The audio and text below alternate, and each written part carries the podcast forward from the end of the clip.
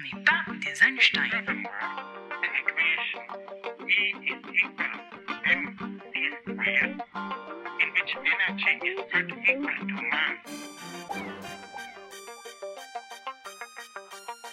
On n'est pas des Einstein.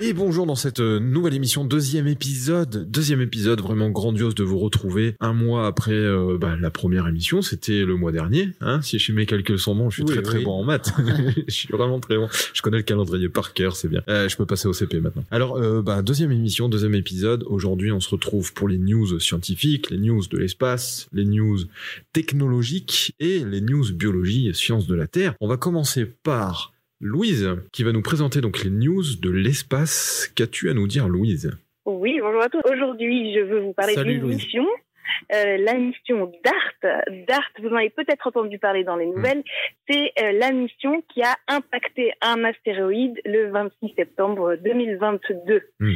Donc euh, DART, c'est une mission de la NASA et c'est la première euh, mission de ce qu'on appelle Planetary Defense. C'est en réalité une mission qu'on imagine pour les cas où on aurait observé qu'un astéroïde euh, se dirigerait vers euh, la Terre et qu'il faudrait donc la rediriger, digne Hmm. des plus grands films d'Hollywood. Armageddon, quoi. Exactement, Armageddon. Eh bien, DART a eu lieu pour de vrai. C'était un impacteur de 570 kilos, donc Mm. euh, à peu près presque une vache de salaire, qui a impacté l'astéroïde Dimorphos.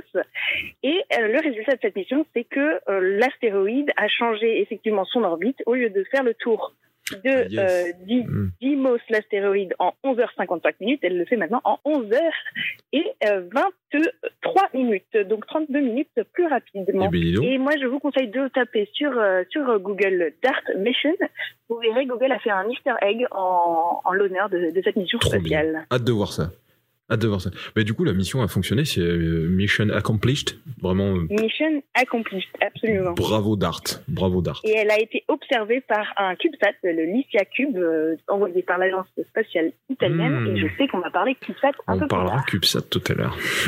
Cet impacteur, 570 kilos, ça paraît pas beaucoup quand même pour dévier un astéroïde. Donc Absolument. 570, hein, c'est ça? 570, c'est à peu près une vache de salaire. une vache, euh, en ouais. fait, en fait, c'est- dans, dans l'espace, euh, il suffit d'une toute petite pitchenette du moment Ouais. qu'elle a été faite euh, très tôt dans une trajectoire euh, pour que ça crée des, des kilomètres à des kilomètres de déviation plus tard. Donc, Et ouais, parce que dans l'espace, une simple pichenette, un petit peu, il suffit d'apporter une force autre pour te faire dévier le- l'objet en question qui lui est sur sa trajectoire. Mais c'est c'est fou quand même. Ouais, dingue. faudra quand même les voir tôt les astéroïdes alors. Ah oui. Exactement, et c'est le gros problème, c'est qu'on a du mal à voir les astéroïdes Hmm. euh, petits, enfin les petits astéroïdes, et qui pourraient donc arriver un peu au dernier moment, mais bon, les gros, on les a plutôt repérés. Yes, nickel. Donc tout va bien. Pour l'instant, tout va bien. Ouais, c'est ça. Il me semble, Didier, que toi, tu voulais nous parler d'un truc de dingue que j'ai trouvé vraiment énormissime, euh, une nouvelle façon de repenser les villes et donc euh, une sorte de, de ville du futur en Arabie Saoudite, c'est ça? C'est ça, c'est une, c'est la ville du futur. C'est, c'est un nouvel concept de, de ville Hmm. qui a été mis au point en Arabie Saoudite. C'est, c'est un projet du, du prince d'Arabie Saoudite. Ça s'appelle The Line. Hmm. Et cette ville, attendez, elle serait composée de, euh, d'immeubles, en Hmm. fait, qui feraient 200 mètres de large, 400 mètres de long et 500 mètres de haut. Au lieu de construire les immeubles autour d'un centre-ville, en fait, on les construit en ligne, les uns à la suite des autres. Et la ligne au total ferait en fait 170 km de long. Oh la vache, un truc de dingue. Dans cette ville du futur, donc qui serait en forme de ligne, Hmm. on pourrait loger à peu près un million d'habitants. Elle serait invisible, quasiment invisible, car la surface des immeubles en fait serait composée de façades de- en miroir. Donc si vous regardez la ville, en fait, vous verrez que le reflet du paysage. Donc, elle, se, elle se fondra totalement dans, dans son environnement. Ah d'accord. On ne la verra plus. Elle sera neutre en carbone. Elle sera Mm. aussi autonome en eau, c'est-à-dire qu'on va aller puiser l'eau euh, directement en fait dans la mer avec toutes les technologies de, De dessalage de dessalage, Ah ouais. totalement autonome en fait. Ouais, d'accord. Pas besoin 100% de autonome. Mm. Une ligne de 170 km, kilomètres 1 million d'habitants. Dans- euh, ouais, Autonome quoi. totalement autonome. Ouf. Et euh, Est-ce du qu'on sait quand est-ce que ce futur? Ça va démarrer dans pas longtemps, en 2029, Hmm. et je crois qu'il est, ils ont prévu 50 ans pour la construire. 50 ans à partir de Donc ça 2020. sera, ça sera la, ville il- du 22e siècle, quoi. D'accord, ouais, de dingue. Et, et surtout, alors, ils vont attaquer ça juste après les JO d'hiver. C'est ça, ouais, c'est, euh, ouais, c'est vrai, oui, les Jeux Olympiques que- d'hiver d'Arabie Saoudite, oui, Ouais, c'est ouais, ça. ouais, 2029, les Jeux d'hiver seront Arabie Saoudite, c'est Ouais, c'est, euh, magnifique. Bon, c'était The Line, bravo, bravo. Franchement, énorme. D'ailleurs, sur le, j'en profite pour faire une petite page publicité pour ma chaîne YouTube, Explora Science, où on parle sciences de la vie et de la Terre, mais aussi de toutes les sciences. Et je parle justement de The Line dans une de mes vidéos, donc n'hésitez pas à regarder sur YouTube, Explora Science. Voilà, c'est dit. Eh bien, merci Didier. Merci. bah, de rien. Bon, moi, j'ai une petite news là, euh, une actu assez, euh, on va dire, électrifiante. électrique puisque bah, c'est le cas de le dire c'est euh, je vais parler de la fourmi électrique. Et la fourmi électrique en fait c'est une fourmi qui vient d'Amérique du Sud qui a été trouvée dans le sud de la France dans le Var à côté de Toulon. Eh bien on n'avait encore jamais observé cette fourmi là en France. Et c'est avéré elle est présente et en plus elle est envahissante. Donc c'est-à-dire que c'est une fourmi qui peut piquer elle est électrique, c'est-à-dire que c'est pas vraiment de l'électricité, mais elle fait une sensation de choc électrique euh, tout petit, comme de l'ortie, mais en beaucoup plus puissant, quoi. Qui peut en plus euh, tenir pendant 2 à 3 heures. Donc en gros, vous avez de l'ortie sur la sur la peau pendant 2-3 heures. Ça vous fait une bonne petite décharge électrique bien sympa. Et le problème, c'est que elle se reproduit très vite et beaucoup. Elle peut faire des super colonies gigantesques et euh, elle se reproduit assez vite de manière normale, d'accord, une reproduction normale. Mais en plus, elle peut se reproduire en se clonant et donc euh, elle peut se reproduire très vite. Donc à suivre. Et est-ce, qu'elle, euh, est-ce que, par exemple, si elle rencontre des fourmis européennes, est-ce qu'il va y a les, la guerre. ça va être la guerre, la mais guerre. euh, Ah oui. c'est non, qui mais- a des chances? C'est 50-50? Ah, je pense qu'elle défonce tout le monde. Elle défonce elle fait tout que 1,5 mm, mais elle est déjà, elle, elle vient pas d'ici. Elle est hyper agressive et elle a une arme du coup euh, beaucoup plus forte que celle qu'on a ici. Est-ce qu'on peut la brancher au réseau électrique pour nos problèmes euh, de crise énergétique de cet Eh bien, on va donner l'idée à EDF. Hein. Peut-être que pour cet été, pour cet été, cet hiver, qu'est-ce que je raconte? Pour Oui, la pénurie, c'est en hiver, oui. Ouais, voilà. Bon, en cas de pénurie, allez, hop, petite euh, super colonie de fourmis électriques. On va faire des câbles avec et puis on va faire des trucs. Voilà. eh bien, moi, je vous propose qu'on passe désormais à notre dossier. Dossier de l'épisode 2. Aujourd'hui, on va parler de ce qui s'appelle des CubeSat. Alors, à savoir, euh, apparemment, on pourrait jouer avec des cubes et euh, ces cubes seraient des satellites. C'est en gros, c'est ça, hein, Louise. hein, si on parle de, si on veut Oui. imaginer le truc, c'est jouer euh, Alors, au cube, tout simplement. Oui. Il faut, il faut imaginer un, un cube de, de 10 cm par 10 cm par 10 cm, donc ça, ça Hmm. tient facilement euh, dans, dans une main. Et ça, c'est le, c'est ce qu'on appelle le standard CubeSat. Hmm. Donc c'est un standard qui a été inventé à Caltech pour pour faciliter l'accès à l'espace en fait aux étudiants. Hmm. Donc euh, l'idée c'était de dire euh, envoyer des choses dans l'espace ça coûte très cher souvent parce que c'est des grosses machines. Là pour que des étudiants des universités américaines euh, puissent très rapidement comprendre la complexité de ces de ces satellites, euh, Hmm. eh bien il y a des professeurs qui ont inventé ce, ce format Hmm. 10 par 10 par 10 et qui en fait euh, prend la place dans les dans les trous dans les lanceurs, c'est-à-dire que effectivement on a des gros satellites qui partent, et qui partent, mais euh, comme un Tetris, il reste de la place et euh, et euh, on peut la remplir avec avec ces cubes. Voilà. Donc pour Et, et resituer, pour- pourquoi 10 cm? Ben justement, c'est pour resituer un petit peu. Bon, euh, en, en gros, un CubeSat, c'est un satellite petit, c'est un nano-satellite. Et comme vient de le dire Louise, justement, ben, il a été nécessaire d'inventer quelque chose de petit pour que toutes les universités puissent envoyer, à la rigueur, leur satellite d'études, ou alors euh, qu'on puisse envoyer des petits satellites à moindre coût plus facilement et donc donner accessible à des petites entreprises ou des startups ou des étudiants la possibilité d'envoyer quelque chose dans l'espace. En gros, c'est ça, non? Ouais, mais- absolument. Hmm. ouais, ma question, c'est mais, euh, comment ils se sont mis d'accord pour trouver ce, ce 10 cm?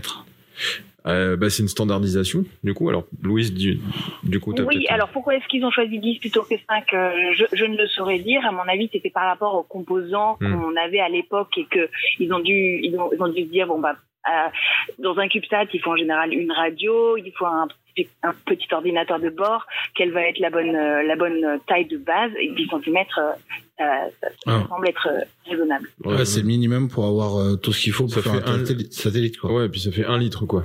C'est Et un ben, en Ah bah réalité, oui. il y a Il y a, Ça, il y a ce qu'on appelle les chipsats et les picosats qui sont encore Hmm. plus petits que Ah les nanosatellites, euh, qui, qui tiennent euh, presque sur des formats de cartes bancaires. Mais, Ah ouais, euh, mais vra- vraiment, la, la science est extrêmement limitée sur ces Hmm. échelles-là. Ouais, Tandis tout. qu'avec des CubeSats, alors je vais préciser un petit peu, mais les Hmm. CubeSats, on peut en mettre plusieurs ensemble. Donc on, on, on a ce qu'on appelle une unité, qui est ce cube de 10 par 10 par 10. Hmm. On a trois unités si on les empile, on a des six unités, et après au-delà de six, on commence à devenir un peu dans des, des CubeSats de taille plus, des satellites de taille, euh, de taille moyenne. Donc si on regarde un, un satellite beaucoup plus gros, style Radarsat 2, qui est un satellite de d'observation géographique, il me semble que c'est ça, il fait plus d'une tonne. Donc Ah c'est ouais. un gros rhinocéros, si tu veux. D'accord. Voilà. Et, donc, euh, ah oui, donc euh, c'est des gros satellites. Et quand on les monte sur les fusées, en fait, il reste de la place et on met les petits satellites dedans. On peut faire ça. Exactement. Voilà, exactement. On peut faire ça en ce qui s'appelle donc une charge utile secondaire. Ah d'accord, c'est Mm. le l'autostop de l'espace, quoi. Ouais, en gros, c'est ça. Et alors, et voilà, et en fait, l'autostop de l'espace, c'est vraiment le bon terme parce que, comme je le disais dans la, dans la Mm. mission précédente, là, la mission qui allait sur un astéroïde, donc là, euh, l'autostop, ça a été jusque, jusqu'à l'astéroïde. Il y avait ce, ce petit CubeSat euh, qui s'appelle l'IFIA Cube, qui était fait par, euh, par l'Agence spatiale européenne, qui était attaché à l'impacteur. Mm. Et avant, euh, avant impact, c'est détaché. Et en fait, il- la mission de ce CubeSat, c'était de filmer l'impact. Mm. Donc, on avait un peu une petite, euh, petite caméra. Une petite euh, caméra embarquée qui s'est voilà. détachée. Ah d'accord, ouais. Exactement. Donc ouais, en fait, euh, ça, ça permet de limiter le coût parce qu'on envoie plusieurs satellites en même temps. Dans les CubeSats, on peut en avoir jusqu'à 24 unités en même temps, attachées les unes sur les autres pour faire un satellite, entre guillemets. Mais après, quand on les envoie euh, en tant que charge utile secondaire, c'est-à-dire bah, quelque chose qui... Ce qu'on appelle la charge utile, c'est la charge qui est possédée par la fusée. Euh, c'est tous, tous les satellites qu'elle contient, en gros. Toutes les, Ah d'accord, ouais. C'est voilà. le, le- le- charge le utile, chargement, c'est ce le chargement. En gros, c'est le chargement. Et après, tu peux avoir une charge utile secondaire, entre guillemets, c'est-à-dire, bah, cette mission-là, elle doit envoyer ça, mais il nous reste de la place. Allez-y, euh, grimpez dedans, quoi. Ouais, mais on peut renvoyer. Du coup, euh, ça coûte moins cher. c'est c'est pas les CubeSats envoyés sont pas liés avec euh, la fonction du satellite principal? Pas forcément? Pas toujours. Ah non, pas toujours. Pas hein. toujours. Non, et, non. et oui, parce que du coup, tu peux avoir des CubeSats qui euh, vont euh, prendre des mesures météorologiques, ou faire des observations géographiques, Ouais. d'autres qui vont, euh, je sais pas moi, prendre des mesures de de, de, de gaz dans dans le dans l'espace. J'invente. Ah, Bref, d'accord, ouais, y ouais. avoir plein plein Oui, plein ouais, d'applications. hein. Mm. Il y a des, des CubeSats qui font des démonstrations technologiques euh, pas chères en fait. Par exemple, euh, euh, il y a une entreprise qui développe un tout petit moteur plutôt que de- d'envoyer ce petit moteur euh, sur un gros satellite au, au, au risque de euh, qui marche pas et que ça compromette la mission principale. On l'envoie sur un petit CubeSat et c'est en fait d'une certaine manière c'est moins grave si ça marche pas. C'est des missions qui, euh, qui valent en général entre 500 000 et 2 millions d'euros. À l'échelle de l'espace, c'est vraiment pas cher. Euh, évidemment, à notre échelle à nous, c'est quand même quelque chose, mais Mm, mm. à, à l'échelle du spatial, c'est 10 000 euros le kilo pour envoyer sur la station spatiale internationale. Ouais. Une, euh, une mission comme ça, ça permet de, de tester des technologies très rapidement. À moindre moindre coût. Mm. Et oui, parce que pour ça coûte aussi cher d'envoyer quelque chose en l'air, parce que quand on envoie quelque chose hors de la Terre, il faut de l'énergie. Il faut de l'énergie parce que bah, la Terre, il y a de la pesanteur, etc. Il y aura des frottements quand tu pars en l'air euh, et puis que tu as- vas à une certaine vitesse. Bon, du coup, il faut beaucoup d'énergie et euh, bah, l'énergie, euh, ça coûte cher. D'accord. Donc là, qui- et là, du coup, en fait, ça permet aux gens d'envoyer à moindre coût Hmm. Dans l'espace. Ça permet aussi peut-être aussi ceux qui lancent les gros satellites de réduire un peu les coûts, peut-être aussi, non? Ah bah totalement, ouais. Ça marche, c'est de la collaboration, quoi. Exactement, ouais, ouais, ouais. Du coup, là, réduit le- on réduit les coûts des deux côtés, parce qu'on a réduit aussi le poids, ouais. et puis on a, on met en commun et on fait de la collaboration, et on repose totalement la façon de faire du spatial, quoi. Le spatial est beaucoup plus atteignable Ouais, c'est accessible, euh, quoi. Ça devient accessible pour voilà, euh, ça devient plus accessible. pour le pour les pour des scientifiques, quoi. Voilà, c'est ça. Euh, en fait, cette, euh, cette mentalité, elle est très très présente dans le spatial. Donc euh, là, là, on a vu en fait l'idée, c'était de faire du, de la- du partage de fusées. Donc on Mm. partage euh, la place qu'il y a dans une fusée pour maximiser le nombre de de- d'expériences scientifiques qu'on peut faire. Mm. Mais aujourd'hui, il y a même des, euh, des partages de satellites, c'est-à-dire que c'est des satellites qu'on envoie un peu comme des grosses boîtes, et on et sur ces satellites, il y a peut-être encore un, encore un peu de place disponible, et euh, et il y a des compagnies qui, qui proposent en fait de partager un bout du satellite directement. Donc euh, là où avant c'était deux entités différentes, maintenant ça devient euh, un peu comme euh, un crocodile et son oiseau euh, qui l'accompagne. Quoi. C'est, c'est des, c'est Mm. c'est des symbioses qui, qui commencent à s'effectuer. Ouais, c'est d'accord. C'est euh, tout le monde y trouve son compte, quoi. On a encore de la place si vous voulez venir. Non, ça- Ouais, c'est ça. Et puis on peut du coup avoir plusieurs euh, collaborations, comme on disait tout à l'heure, entre scientifiques, entre euh, les partages de, je sais pas, de matériel ou euh, ou de et, données, et partage de, partage de tâches, absolument, parce que. Ouais. Parce que dans un dans un CubeSat, euh, si on fait un CubeSat traditionnel, Hmm. il faut développer les moyens de télécommunication, les moyens énergétiques, donc euh, les panneaux solaires et tout. Hmm. Alors que euh, dans ces dans ces satellites partagés, en fait, euh, il y a qu'une seule euh, personne qui est euh, qui se charge de ces moyens globaux, donc de communication et d'énergie, et ensuite euh, tout le monde partage les ressources.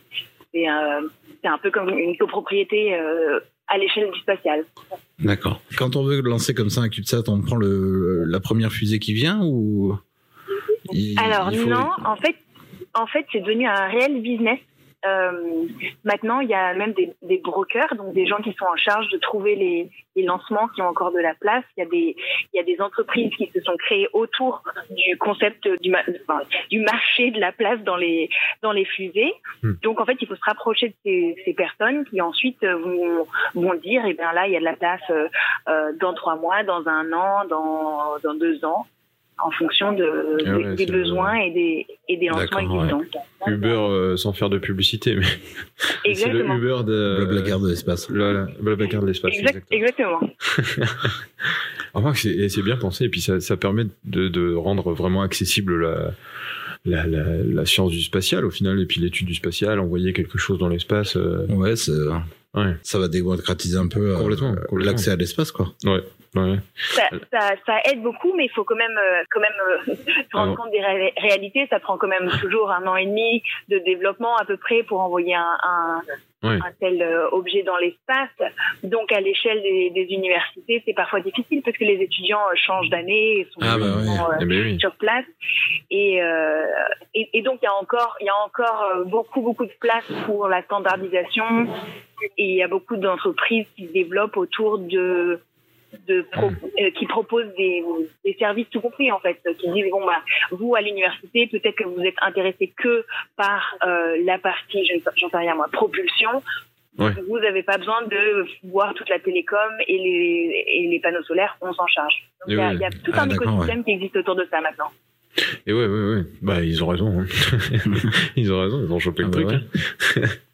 et ouais, donc, euh, et puis même maintenant sur Internet, tu peux, euh, si tu veux construire ton satellite, euh, toi, euh, t'as, t'as le, l'ama- enfin, euh, sans faire de pub à nouveau, mais t'as la- l'Amazon du satellite, quoi. T'a- T'achètes euh, des morceaux de satellite, De, tout ce que tu veux. de- ouais, T'achètes ce que tu veux. CubeSat dans kit, quoi. Des, voilà, des kits, euh, des morceaux de CubeSat, des, euh, D'accord. des- des pièces de Lego exactement ouais, c'est ça, des pièces de Lego, quoi.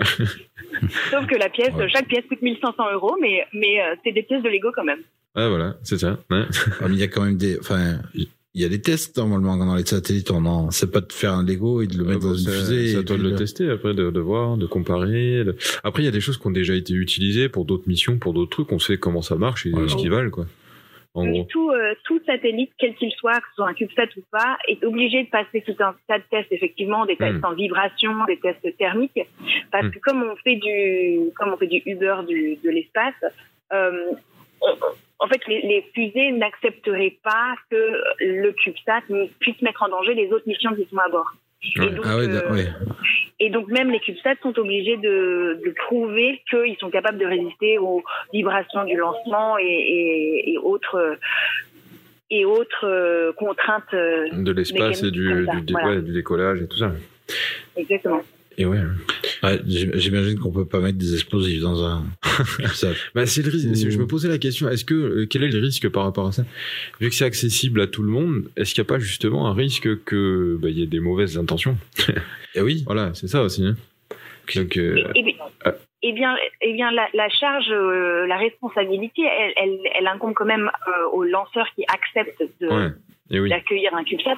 Et donc eux, eux demandent euh, tout un tas de, de preuves avant d'accepter Oui, finalement que le CubeSat euh, rentre dans la dans la fusée.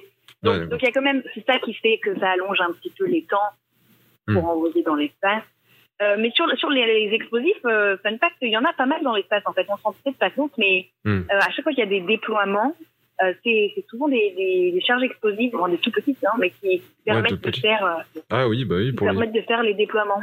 Et oui, parce qu'il faut une petite impulsion, paf, pour que le CubeSat puisse sortir de son logement ou de son de là où il se trouve en fait, pour qu'il soit envoyé. Alors, pour les CubeSats, je crois que c'est des ressorts, il me Ouais. semble, mais euh, mais il y a d'autres missions avec des, des, des panneaux solaires qui s'ouvrent et ce genre de choses où c'est Des petites impulsions, par des petites, euh, voilà. comme des petits pétards quoi. Des tout petits pétards, des exactement. petits claques doigts, tu sais les trucs des gamins là que t'avais. Ah oui, les claques d'eau, là. Ouais. Bah c'est ça presque, hein, c'est c'est similaire si vous voulez pour avoir une idée de- dans votre tête. C'est ça. Voilà. Et donc un CubeSat, ça vole à euh, basse altitude en fait. Euh, Euh, pas forcément. Tout- Ouais, tout- ça- toutes, les, toutes, les, toutes les orbites qui sont accessibles par des satellites classiques peuvent être accessibles par des. Bah ouais, ça, Ah ça ouais, dépend, ça dépend du satellite que tu Enfin, j'imagine Ouais, du c'est lancement que tu empruntes, non? Voilà. Le CubeSat, Euh, il, doit, il doit aller là où va le satellite, finalement. Donc la, la majeure partie des CubeSats euh, vont là où les autres euh, les sat- satellites primaires vont, donc euh, Ouais. euh, ce qu'on appelle Low Earth Orbit, la, la, les orbites basses. L'orbite basse, ouais. Voilà, à peu près là où se trouve la, station spatiale internationale. 400 km du coup pour. Mais mais il y a des CubeSats, ben, il y a des CubeSats qui sont allés jusque sur Mars par exemple, Hmm. autour de Mars. Ah oui, ouais, c'est vrai. Ouais. Et oui, Donc, oui, j'ai- euh, j'ai euh, j'ai entendu ça. Ouais. Et euh, alors pour donner une idée aux, aux auditeurs, euh, en gros 400 km de hauteur, euh, euh, bah, à 10 km c'est à peu près là où sont les avions. Les ballons stratosphériques donc de météo c'est à peu près 50 km et les météorites euh, donc les étoiles filantes etc c'est une centaine de kilomètres à peu près. Je crois que la, la frontière officielle, c'est 100 km. La, la frontière de au- Au-dessus, c'est pas- c'est l'espace, en dessous, après, c'est c'est l'atmosphère. Exactement. c'est ça ouais. C'est une, une frontière qui est symbolique parce que le, euh, l'atmosphère s'arrête pas euh, d'un coup immédiatement. Ah non, oui. C'est C'est assez, symbolique. euh, transitoire comme, euh, comme effectivement 100 km, c'est la limite officielle de l'espace. Alors pour la petite anecdote, euh, le premier CubeSat donc a été lancé le 30 juin euh, 2003 et donc par une fusée russe qui s'appelait Rocket. Voilà. je trouvais ça ce nom, ce nom euh, rigolo, Rocket. Voilà. Donc je trouvais le nom rigolo. Je voulais le, le citer. Voilà, voilà. Maintenant, on pourrait l'envoyer même avec peut-être des micro-lanceurs. Moi, je me posais la question est-ce qu'on peut pas justement réduire la taille des lanceurs pour créer des lanceurs plus petits, du coup? Eh bien, il y a tout un tas de business qui croient en ça. Euh, Ah ouais. Et donc, il y a plein de fusées qui sont en train d'être développées dans le monde des micro-lanceurs, qu'on appelle effectivement des micro-lanceurs. Ouais. Euh, Il y, en, il y en a en Nouvelle-Zélande, en, en Australie, il y en a en France aussi qui sont euh, en train d'être développés. Et, euh, et c'est, donc un marché dans lequel euh, ben, les investisseurs croient et investissent. Il y, a encore, il y a encore toute la course est lancée. Il n'y a Ouais. pas de, il y a pas d'acteur principal qui en soit sorti particulièrement. Ouais, il y a pas encore. euh, Il y a un business qui s'ouvre, mais il n'y a pas encore de monopole euh, vraiment à proprement dit. et- et- Voilà, il y a des noms qui commencent à sortir Ouais. du lot et, et on verra, je pense, d'ici une dizaine d'années à peu près, on saura exactement qui aura gagné cette course. Moi, j'ai vu une entreprise qui lançait, qui faisait des lanceurs, une centrifugeuse.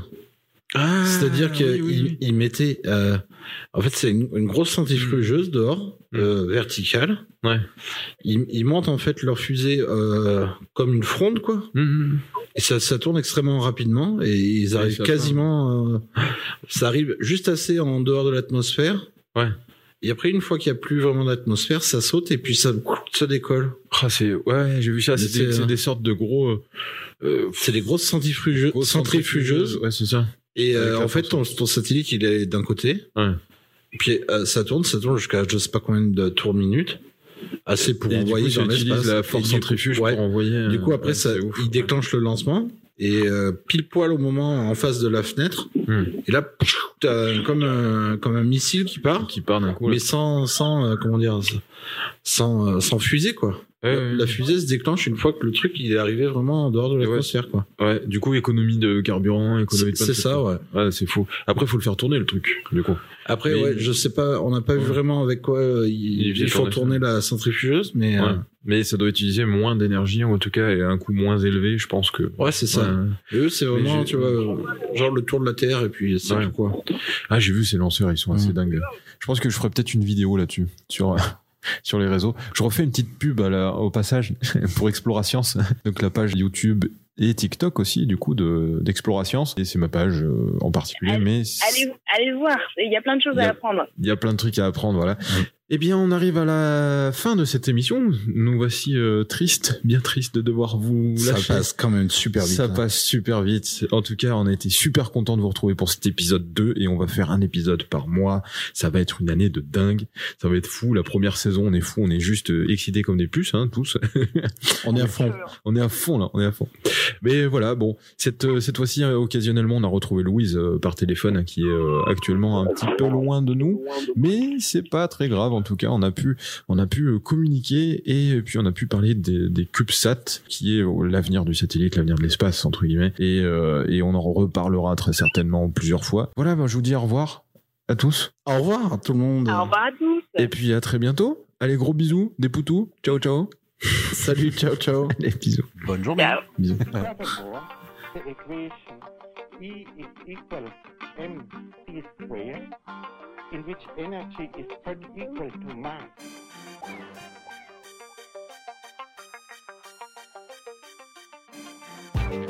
Furthermore, the equation E is equal mc squared, in which energy is equal to mass. Une émission radiophonique, scientifique, podcastique et radioactive. On n'est pas du tout des Einstein. Après, tout est relatif.